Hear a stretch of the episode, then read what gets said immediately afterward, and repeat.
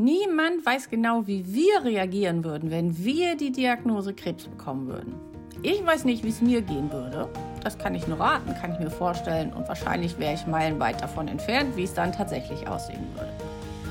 Deswegen ist es eben auch nur eine Mutmaßung, ob ich mich anders verhalten hätte als mein damaliger Ehemann Micha, als er mit 42 Jahren die Diagnose Darmkrebs bekommen hat.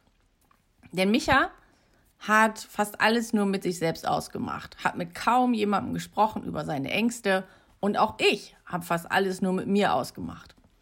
Über mein Verhalten habe ich ja auch schon mal eine Podcast-Folge gemacht, wie ich mit der Traurigkeit umgegangen bin und die verlinke ich Ihnen auch in den Shownotes.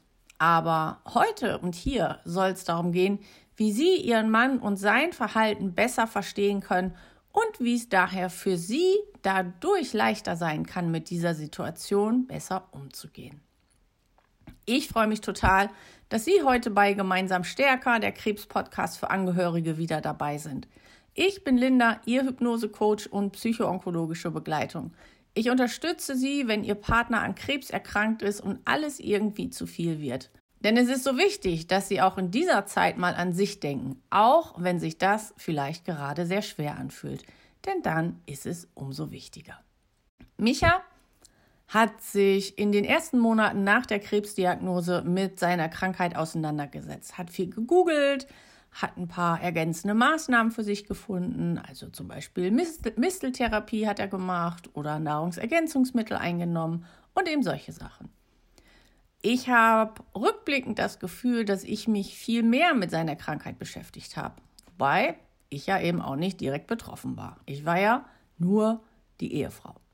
Und die Frage ist ja, war das richtig so, wie er das gemacht hat? Was ist überhaupt die richtige, der richtige Umgang mit der Krebsdiagnose? Es gibt, es gibt einen gesunden Weg und es gibt eben den nicht so gesunden Weg. Und der nicht so gesunde Weg über den möchte ich heute hier einmal sprechen. Und da gibt es zum einen die Vermeidung.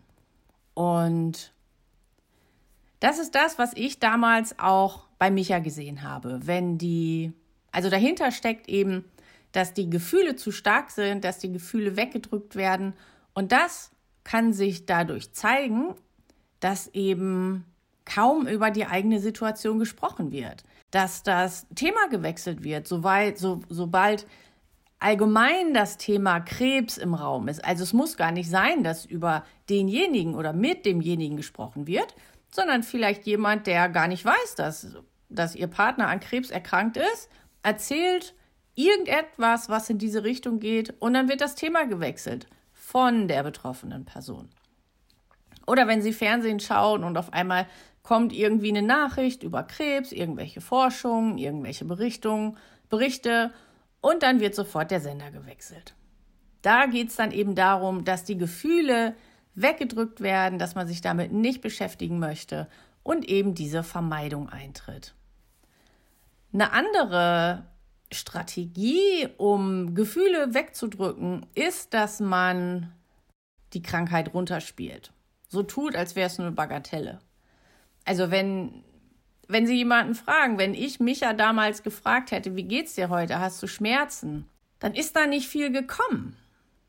Also wenn Beschwerden oder Schmerzen einfach nicht geäußert werden, obwohl es offensichtlich ist, dass da Schmerzen sein müssen, dann ist das eben so ein Runterspielen.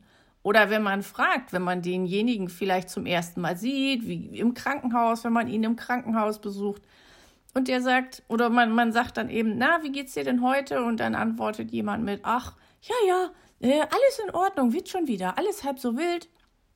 Und das, also, verstehen Sie mich nicht falsch.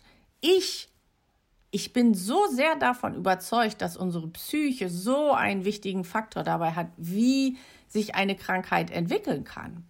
Aber wenn die Situation laut ärztlicher Einschätzung wirklich ernst ist, also wie zum Beispiel bei Micha damals, als mir die Ärzte gesagt haben nach dem Schlaganfall, dass, dass es wahrscheinlich dem Ende, ähm, dass es aufs Ende zugeht. Und dann antwortet derjenige auf die Frage, wie geht's denn? Ach, alles halb so wild. Ist jetzt nur ein Beispiel, das war jetzt bei Micha nicht so. Aber das ist dann wirklich ein Runterspielen, was auch, auch nicht gesund ist. vielleicht ist ihr Mann auch jemand, der ständig Witze macht, der immer lacht, der lacht, obwohl sie als Gegenüber wissen, dass er eigentlich viel lieber weinen würde, wenn sie die Traurigkeit in ihm spüren, wenn er vielleicht sogar ihnen was Trauriges erzählt und trotzdem lacht oder lächelt. Das ist dann auch eine Strategie, um sich nicht mit seinen Gefühlen auseinandersetzen zu müssen.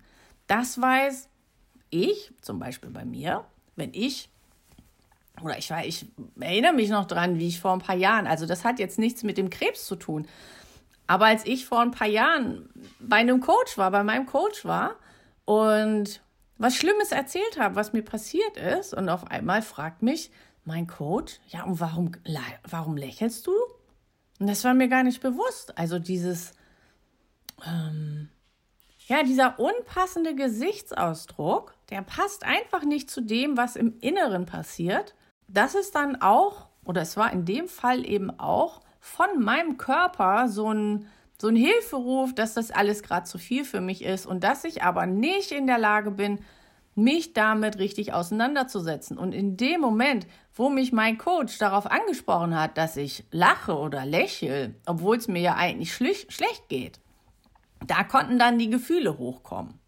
So war das bei mir eine andere, also ganz in die andere Richtung. Diese Beispiele, die ich Ihnen gerade gesagt habe, da ging es wirklich darum, dass Gefühle so stark sind, dass man sie wegdrückt. Einfach weil es keine andere Möglichkeit gibt, in dem Moment damit besser umzugehen. Und das ist auch ganz wichtig, finde ich. Ihr Mann hat im Moment keine andere Möglichkeit zur Verfügung, um mit seinen Gefühlen umzugehen. Deswegen drückt er sie von sich weg. Das ist im Moment das Einzige, was er für sich schaffen kann.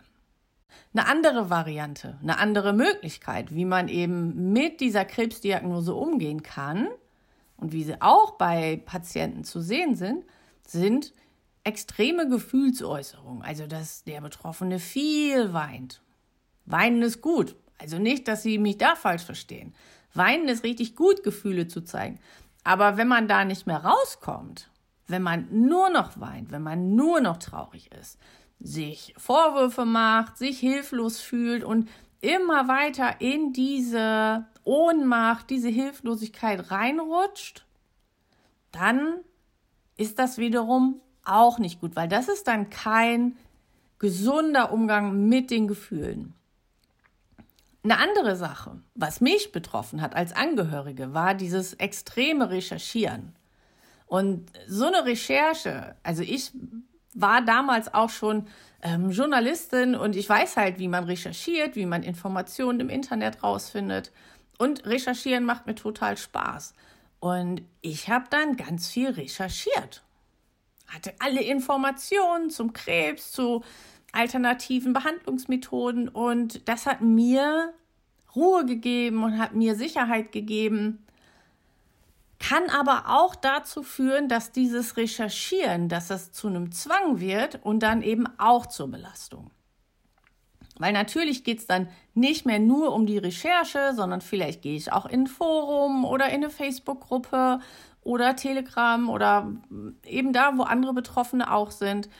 Und dann habe ich da den Kontakt und wir unterhalten uns und all das kann auf der einen Seite gut werden, aber wenn es zu extrem wird, zu viel, ist da eben auch die Gefahr, dass es zu einer Belastung wird.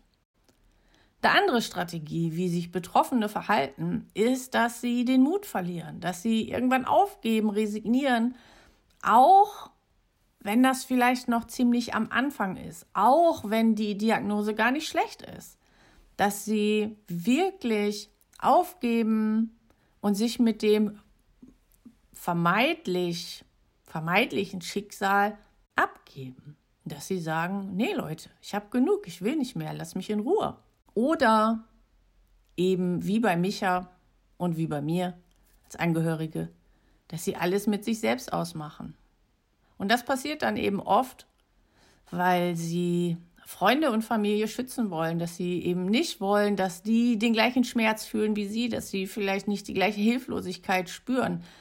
Gerade Jungs also Micha war 42, das ist ja noch mal eine andere Generation als die Jungs, die heute auf die Welt kommen. Aber da war es eben so, dass als Junge musst du stark sein, als Junge darfst du nicht weinen. Schwache Jungs, das ist nichts. Jungs, die ihre Gefühle zeigen. Und wahrscheinlich, vielleicht, war das einfach so tief in ihm drin, dass er da auch nicht raus konnte. Vielleicht hat er sich auch geschämt, Krebs zu haben, so schwach zu sein, sich pflegen lassen zu müssen. Das ist, kommt dann ja auch noch dazu. Bei Micha kam dann auch noch irgendwann der Pflegedienst dazu, der ihn dann wirklich gewaschen hat. Ja, sich da eben zu schämen oder auf der anderen Seite auch stolz zu sein, es alleine zu schaffen. Eben nicht die Freunde und die Familie damit in Anführungszeichen, ich muss heute viele Anführungszeichen setzen, ähm, nicht zu belasten, sondern wirklich alleine den Schmerz auszuhalten, was natürlich nicht gut ist. Aber sowas kann sehr gut vorkommen, dass so dieses, ich muss stark sein, ich darf nicht schwach sein, ich darf niemanden damit belästigen, ich muss meine Familie schützen, dass das so tief in dem Mann drin steckt, dass er das eben alleine für sich ausmacht und vielleicht auch sogar stolz ist, es alleine zu schaffen, wobei es natürlich für ihn objektiv gesehen besser wäre, sich auch anzuvertrauen und ja, sich da Unterstützung zu holen. Was Sie machen können, das waren jetzt so diese ähm, Strategien, wie Betroffene mit der Krebsdiagnose umgehen können. Entweder der Krebskranke direkt oder auch Sie. Was Sie machen können, dass Sie immer wieder Gespräche anbieten dass sie immer mal wieder fragen, wie geht's dir heute? Ähm, dass sie immer sagen, dass sie immer mal wieder von sich erzählen, wie es ihnen gerade geht, weil das ist dann auch eine Einladung an ihren Partner, von sich zu erzählen. Und vielleicht, wenn Sie für sich merken, dass es für Sie zu viel wird, also dass es sich wirklich ungesund anfühlt für Sie, können Sie sich an Ihre Krankenkasse wenden und da eine psychoonkologische Beratung in Anspruch nehmen, also eine Krebsberatungsstelle aufsuchen der Krankenkasse. Oder wenn Sie das nicht möchten, wenn Sie lieber privat was buchen möchten, dann können Sie auch als Selbstzahler psychoonkologische Begleitung bei mir oder bei anderen Coaches in Anspruch nehmen. Ganz wichtig, wenn Ihr Partner einer von denen ist, die sich zurückziehen, die alles mit sich selbst ausmachen, verfallen Sie nicht in die gleiche Falle wie Ihr Partner, so wie ich das damals gemacht habe, sondern versuchen Sie, sich Ihrer besten Freundin, Ihrer Mutter, Ihrer Schwester oder auch mal Bekannten sich zu öffnen und schauen Sie, ob Sie da jemanden finden, wo Sie sich ausheulen dürfen. Und oft, ich glaube, oft haben eben die Bekannten und Freunde, Familie den Druck, machen sich den Druck, dass sie da große Hilfe sein müssen, dass sie kluge Fragen stellen müssen und sowas. Aber darum geht es ja gar nicht. Oft geht es wirklich nur darum, dass da jemand da ist, der da einfach sitzt und mal zuhört. Da müssen keine Ratschläge kommen, da muss gar nichts kommen. Einfach nur ein offenes Ohr. Und genau so können Sie dann auch darum bitten, dass Sie ein offenes Ohr brauchen und mehr nicht. Dann hoffe ich, dass es dass sie vielleicht jetzt mit Hilfe dieses Podcasts ihren Partner leichter, besser verstehen können und gleichzeitig auch für sich ähm, einen anderen Weg finden, mit der Krebsdiagnose umzugehen, sodass es sich für sie klarer anfühlt, ruhiger anfühlt, einfach, dass mehr Ruhe reinkommt und auch sie nicht alles mit sich selbst ausmachen müssen das war's auch schon für heute. Ich hoffe, diese Folge hat Ihnen gefallen und ich freue mich sehr, wenn Sie meinen Podcast abonnieren und auch bei der nächsten Folge wieder dabei sind. Lassen Sie es sich gut gehen und das meine ich ganz genau so. Liebe Grüße, Ihre Linda.